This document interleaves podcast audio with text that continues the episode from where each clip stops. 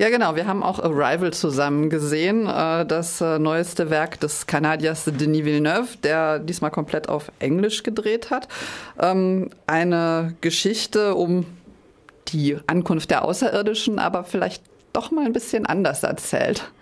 Ja, in den ersten Minuten habe ich gedacht, ach was, der fängt noch mal genauso an wie in Contact. Äh, eine Wissenschaftlerin hat ein Trauma äh, aus ihrer Jugend, äh, hat einen Angehörigen verloren und jetzt wird doch der ganze Film bestimmt darum gehen, wie sie wieder Kontakt zu diesem Angehörigen aufnimmt. Man erinnert sich vielleicht an diesen Jodie Foster-Film, wo sie als Dunkel. Wissenschaftlerin für SETI arbeitet, also für dieses Institut, das mit den Außerirdischen Kontakt aufnehmen soll und dieser große Science-Fiction-Film, wo dann äh, eine Bauanleitung für eine äh, Maschine übermittelt wird, mit der sie dann zu den Außerirdischen reisen kann und sowas.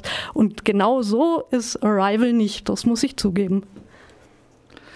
Genau, Arrival ähm, erzählt die Geschichte aus Sicht einer Linguistin, einer also einer Sprachwissenschaftlerin, einer eines Menschen, der sich mit mit äh, Sprachen ähm, auseinandersetzt, die selber viele verschiedene Sprachen spricht und die auch öfters wohl schon äh, für äh, die jetzt gar nicht äh, Nation, für irgendwelche nationalen Behörden jeweils äh, gearbeitet hat und deswegen wird sie angefragt. Ähm, man möchte gerne mit den Außerirdischen, die in einem sehr ja, wie ist das so so, so, so ein halboval, so, so ein Fluggerät, das auch auf der Spitze stehend da irgendwo in der Landschaft äh, steht, ähm, sind. Man möchte gerne mit denen kommunizieren können. Man versteht sie nicht, man versteht ihre Zeichen nicht und ruft da jetzt halt eine Wissenschaftlerin, die das hoffentlich schafft, mit den Wesen Kontakt aufzunehmen. Ähm, das ist anders, als man das aus anderen so Filmen kennt, halt auch ein, ein eher ruhiger Film. Es wird nichts zerstört, es geht nicht, fast nichts. Ja, zumindest äh, anfangs erstmal überhaupt nichts zerstört. Die Außerirdischen sind eher zurückhaltend dargestellt. Sie greifen nicht an. Sie, ähm, der Kontakt geschieht anfangs wirklich getrennt durch eine Glasscheibe. Die Außerirdischen sind quasi in ihrem Fluggerät und die anderen, die, die, die Menschen sind schon auch drin, aber eben noch durch, durch so eine, so eine Glasscheibe getrennt. Es ist kein wirklicher Kontakt da. Ähm, und man versucht halt einfach nur erstmal einander irgendwie zu verstehen. Ja, und das Spannende ist, es ist äh, wie in Independence Day kommt nicht nur ein einziges Raumschiff auf die Erde, sondern die postieren sich überall auf dem Globus. Und es sind ganz viele Nationen damit beschäftigt, äh, mit diesen Aliens in Kontakt zu treten und zu versuchen rauszukriegen, was sie eigentlich von uns wollen.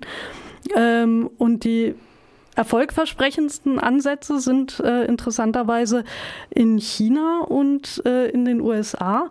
Äh, die Chinesen, die versuchen es äh, mit einem Spiel ähm, dahinter zu kommen, wie die Außerirdischen so ticken.